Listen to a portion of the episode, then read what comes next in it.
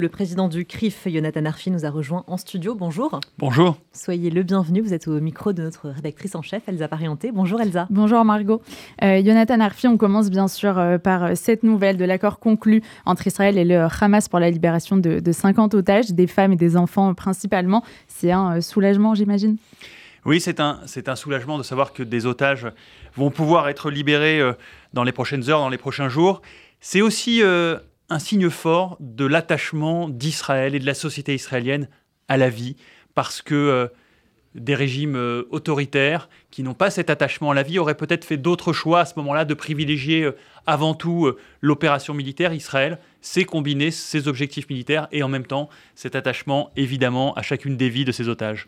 Est-ce que cette libération d'otages et dans le même temps la trêve humanitaire de quatre jours prévue, vous voyez cette perspective comme celle d'un apaisement aussi parallèlement en France?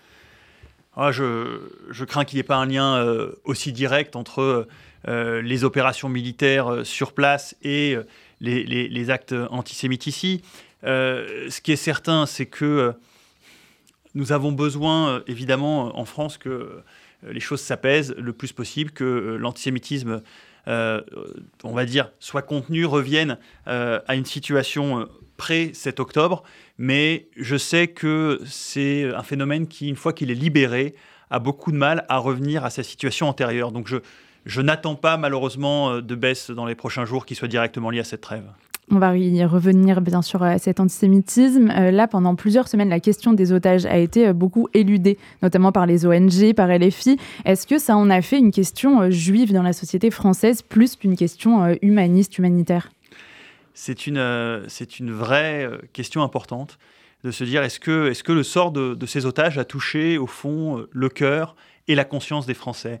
Est-ce qu'ils ils se sont identifiés à leurs compatriotes otages je, parle en particulier de ces huit ou neuf Français détenus. et effectivement, je, crains que ça n'ait pas touché autant les Français que d'autres cas de compatriotes pris en otage dans le monde.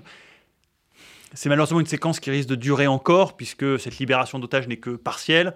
Donc on verra comment dans les, euh, jours et les semaines à venir ça évolue. Euh, peut-être que cela se détachera de la question des opérations militaires à Gaza euh, pour que la dimension humanitaire prenne le pas. Mais pour l'instant, effectivement, c'est fondu chez une partie des Français comme un des éléments de la guerre, au même titre que d'autres, et donc comme une question, somme toute, très politique et pas comme une question humanitaire.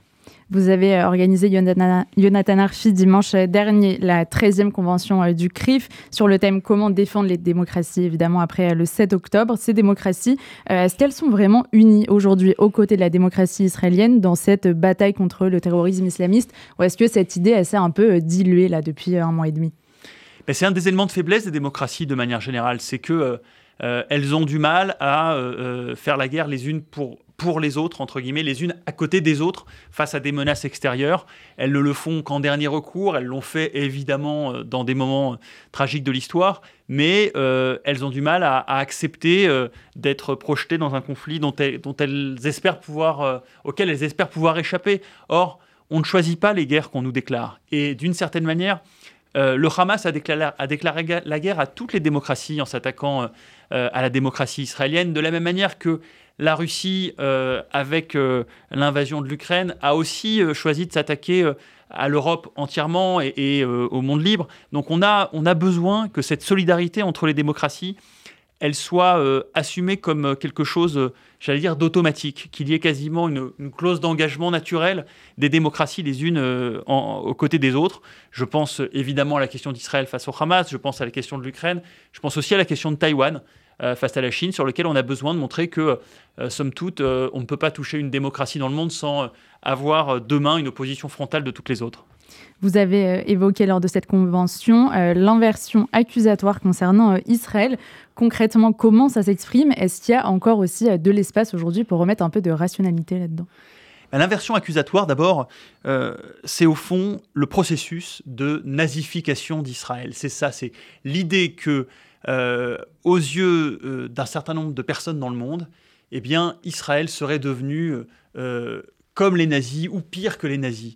Et cette, cette accusation, évidemment, elle soulage, elle soulage la mauvaise conscience européenne après la Shoah, et en même temps, elle désarme Israël, elle, elle, elle cherche à, le mettre en position d'accusé aujourd'hui alors qu'il est lui-même victime de la plus grave attaque de son histoire. C'est ça la, perversion ou la perversité de cette, accusation. Et notre responsabilité, c'est de la dénoncer parce que c'est un procédé qui est éminemment classique dans l'histoire de l'antisémitisme. On a toujours accusé euh, des juifs victimes d'être en fait eux-mêmes les coupables. C'est ça qu'on a vu dans l'histoire euh, des juifs à travers les siècles et qu'on retrouve aujourd'hui dans la position d'Israël.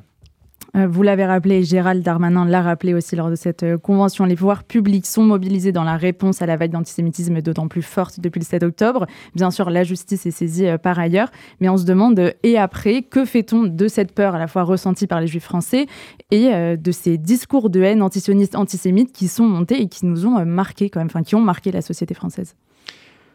Oui, euh, une des difficultés à laquelle on fait face, c'est qu'on communique bien sur les actes antisémites euh, et sur leurs chiffres, et c'est un élément qui est important dans la pédagogie sur l'antisémitisme, mais on communique très mal et on fait très mal la pédagogie euh, de la justice et des décisions de justice qui sont prises.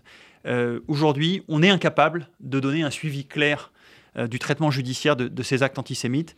peut-être est-il sévère, peut-être ne l'est-il pas, et ma crainte, c'est qu'effectivement, il ne le soit pas suffisamment, que, au fond, les magistrats euh, ne portent pas suffisamment une, volonté euh, de renforcer le caractère dissuasif de l'état de droit. Moi, je crois euh, à l'état de droit comme un élément très dissuasif pour peu qu'il soit ferme et que la sanction soit immédiate. Or, la difficulté, c'est qu'il y a évidemment beaucoup de procès qui sont reportés, euh, peu de comparutions immédiates. Et notre responsabilité, c'est d'expliquer qu'il y a une attente par rapport à ça. Ça n'est pas euh, simplement le fait de rendre justice individuellement sur un acte antisémite, c'est euh, un message qui est attendu par toute la société, comme on l'a attendu par exemple au moment des émeutes. Souvenez-vous, au moment des émeutes, il y a eu beaucoup de sanctions assez sévères qui ont été prises dans des temps très courts. Et il me semble que compte tenu de la vague que traverse le pays sur la question de l'antisémitisme, une réaction similaire serait nécessaire. Il y a plusieurs euh, types d'actes antisémites. La plupart du temps, c'était euh, des tags, euh, des insultes, des banderoles. il y a aussi une ambiance qui se ressent particulièrement dans les universités. Il y a eu un sit-in hier à Sciences Po avec un immense drapeau palestinien dressé sur le sol. Est-ce que ça dit autre chose aussi d'un simple soutien à la cause palestinienne? Bien sûr que ça dit autre chose. Et puis d'abord, ce qui est frappant, c'est de, de voir que des lieux qui seraient en théorie des lieux préservés de l'antisémitisme, des formes de sanctuaires. On pourrait imaginer que l'université, parce que c'est l'excellence académique, soit un lieu euh, protégé. Et eh bien, au contraire, c'est le lieu où se déverse un antisémitisme violent et c'est le lieu, pire que ça, où il s'élabore. C'est là que se font euh, les liens euh, idéologiques entre les différentes sources d'antisémitisme, et là qu'ils sont pensés, et c'est à partir de là aussi qu'ils se déploient. On le voit sur les campus américains, et on le voit aussi d'une certaine manière, dans une tonalité peut-être un peu moindre, mais réelle, en France aussi. Donc on a le devoir de, dénoncer euh, euh, ces, éléments-là, euh, et que ça soit, en l'occurrence, à Sciences Po, bastion français, où se, pense une partie, où se construit une partie de nos classes politiques et dirigeants de futur, c'est d'autant plus inquiétant. Est-ce que euh, la place de la lutte contre l'antisémitisme après euh, ce mois et demi euh, d'antisémitisme exacerbé, elle a été modifiée selon vous parmi les autres luttes, la lutte contre le racisme, contre les discriminations? D'abord, c'est une question qui est toujours difficile. C'est est-ce que l'antisémitisme est une haine comme les autres? Est-ce que c'est un racisme comme les autres? Alors, il y a dans l'antisémitisme évidemment une part de racisme, il y a une part de rejet de l'autre, de, peur de l'altérité ou de rejet de l'altérité. Mais l'antisémitisme, par son histoire, va aussi au-delà. Il y a des dimensions qui font qu'il ressemble plus euh, à du complotisme.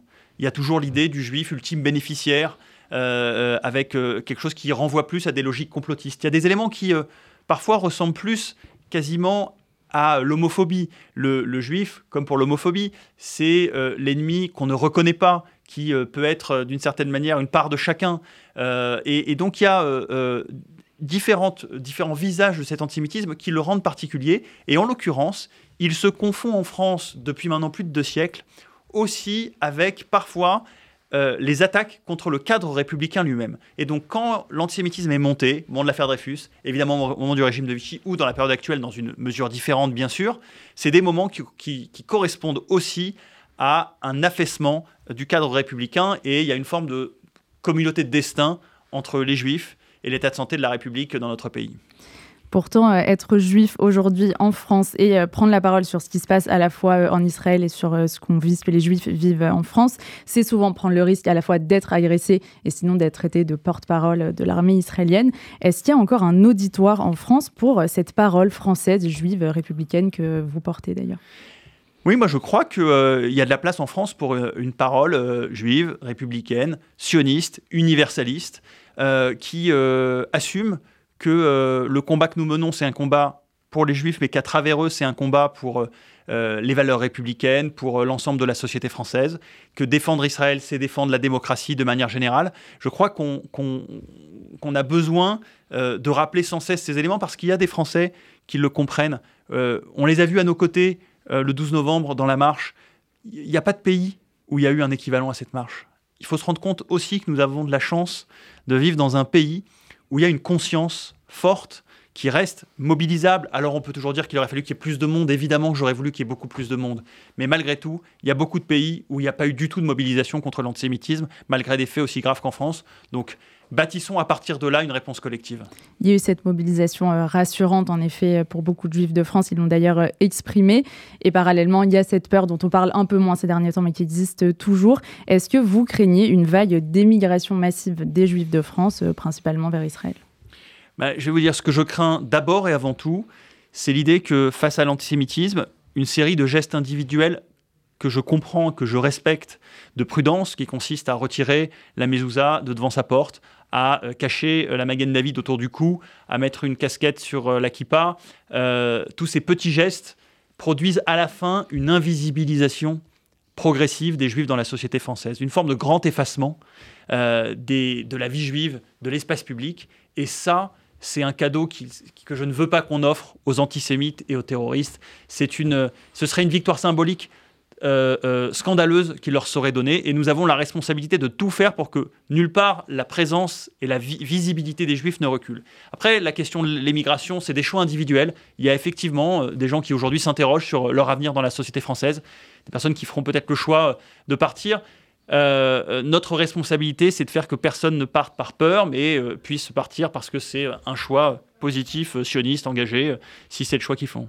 Une stèle en hommage à Simone Veil a été euh, dégradée dans le Finistère, un acte antisémite ignoble selon le préfet. Euh, on s'attaque aux morts, aux vivants, à l'identité euh, juive qui devient un peu la seule identité dès qu'on parle de gens pourtant comme Simone Veil qui ont d'autres engagements humanistes républicains.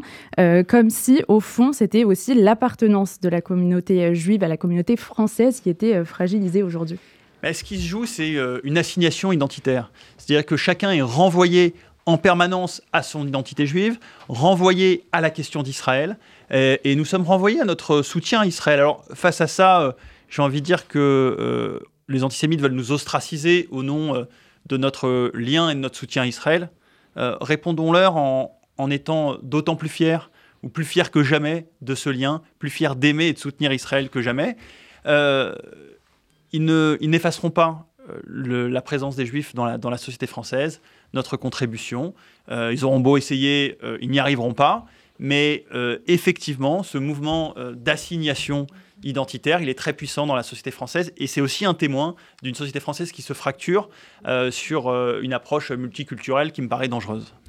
Et euh, sur cette approche, il y a aussi un discours qui est monté par euh, la marche des artistes euh, qui a eu lieu dimanche, où via un discours de paix, au final, il y a un peu une équivalence qui est mise entre Israël et le Hamas, l'incapacité à choisir entre guillemets entre les deux, et puis des artistes qui s'étaient pas exprimés jusque-là et qui soudainement sont plus effarés par l'apartheid que entre guillemets un israélien que ce qui a pu se passer le 7 octobre. Est-ce que ça aussi, ces leaders d'opinion qui s'expriment de cette façon aujourd'hui, c'est dangereux? D'abord, c'est une expression, cette marche, qui visait surtout euh, euh, à ne rien dire, euh, qui visait surtout à dire qu'ils ont réagi tout en ayant pris le soin de n'émettre aucun message pouvant polariser.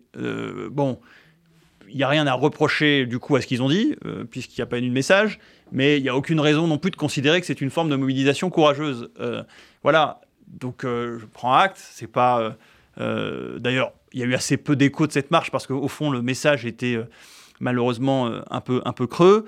Euh, évidemment qu'il y a besoin de signaux sur le fait que nous devons tous vivre en France, dans la paix civile, la concorde républicaine, enfin appelons ça comme on veut, et que euh, personne n'a à être envoyé à ce qui se passe au Proche-Orient.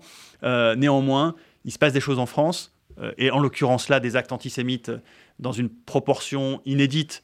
Avec une, un changement d'échelle radical qui doit amener à s'interroger sur la société française en tant que telle. L'idée de la marche du 12 novembre, ça n'était pas une, marche de soutien à Israël, c'était une marche de protestation contre l'antisémitisme et pour la République. Bon, il me semblait que c'était un message suffisamment unitaire pour qu'il soit partagé largement. Apple, Disney, Ubisoft retirent leur publicité euh, du réseau social X en cause les positions euh, d'Elon Musk euh, notamment. Est-ce que la bataille sur les réseaux sociaux, vous avez l'impression qu'elle gagnera plus facilement avec ses intérêts économiques qu'avec les lois, avec les réglementations européennes qui n'ont pas d'effet majeur pour l'instant? bah Alors c'est à la fois la force et la faiblesse de la société américaine. C'est que c'est le le, politique est économique. C'est-à-dire que l'économie drive ou dirige le politique très fortement pour les bons et les mauvais côtés. Et en l'occurrence là, ben, la mobilisation de grandes marques euh, pour dénoncer les dérives de, de de Twitter, euh, peuvent produire des choses intéressantes. Donc euh, j'observe que ce n'est pas nos codes de société. On ne fonctionne pas comme ça en France, mais qu'aux États-Unis, c'est euh, un, mode de fonctionnement qui est établi depuis longtemps. Euh, donc j'espère qu'il sera efficace parce que nous en subissons les conséquences. Euh, face, à, face à Twitter, un des enjeux, c'est d'avoir une réponse européenne unie, parce que la bonne échelle, c'est l'échelle européenne. Malheureusement, à l'échelle française, on aura peu de moyens de peser. Mais soyons clairs, si demain l'Europe considère que Twitter ne modère pas assez les contenus ou pas suffisamment, euh, il y a la possibilité tout simplement de les sanctionner en, les privant de l'accès euh, un temps donné au marché européen. Et c'est le sens du DSA, donc le Digital Service Act, qui a été mis en place à la fin du, mois d'août et qui doit permettre à l'Europe plus facilement de sanctionner les grandes plateformes, notamment américaines, mais enfin toutes les plateformes, en cas de, dérive. Donc euh, euh, il faut savoir effectivement taper au portefeuille parce que c'est aussi un langage que comprennent ces structures-là qui, sont drivées évidemment d'abord par euh, leur état de santé économique. Pour finir, euh, Jonathan Arfi, les deux concerts du rappeur Frisk Corleone prévus en fin de semaine au Zénith ont été annulés, en prenant dans un arrêté de la préfecture de police de Paris. Le rappeur est visé par une plainte pour provocation à la haine raciale et injure à caractère raciste. Les références complotistes et antisémites sont énoncées comme des éléments justifiant l'interdiction. Est-ce que vous saluez cette décision? Oui, je, salue une décision qui est une décision sage et de, prudence compte tenu du contexte, mais compte tenu surtout euh, de la personnalité de Frisk Orléans, de, l'historique. Il y a euh, euh, une capacité à mettre de l'huile sur le feu par, des propos et une démarche qui, qui méritait d'être en tout cas contenue et en l'occurrence là interdite pour éviter des troubles à l'ordre public c'est peut-être la force du cadre républicain euh, par rapport à, ce qu'on voit dans des sociétés anglo-saxonnes. Euh, ce ne serait pas envisageable, ce genre de démarche euh, au Royaume-Uni ou aux États-Unis, mais ça produit aussi un, un, antisémitisme très violent, alors qu'en France, j'espère que le cadre républicain permettra de contenir les choses davantage. Merci beaucoup, Yanathan Arfi, président du CRIF, d'avoir été notre invité ce midi sur RCJ. Merci.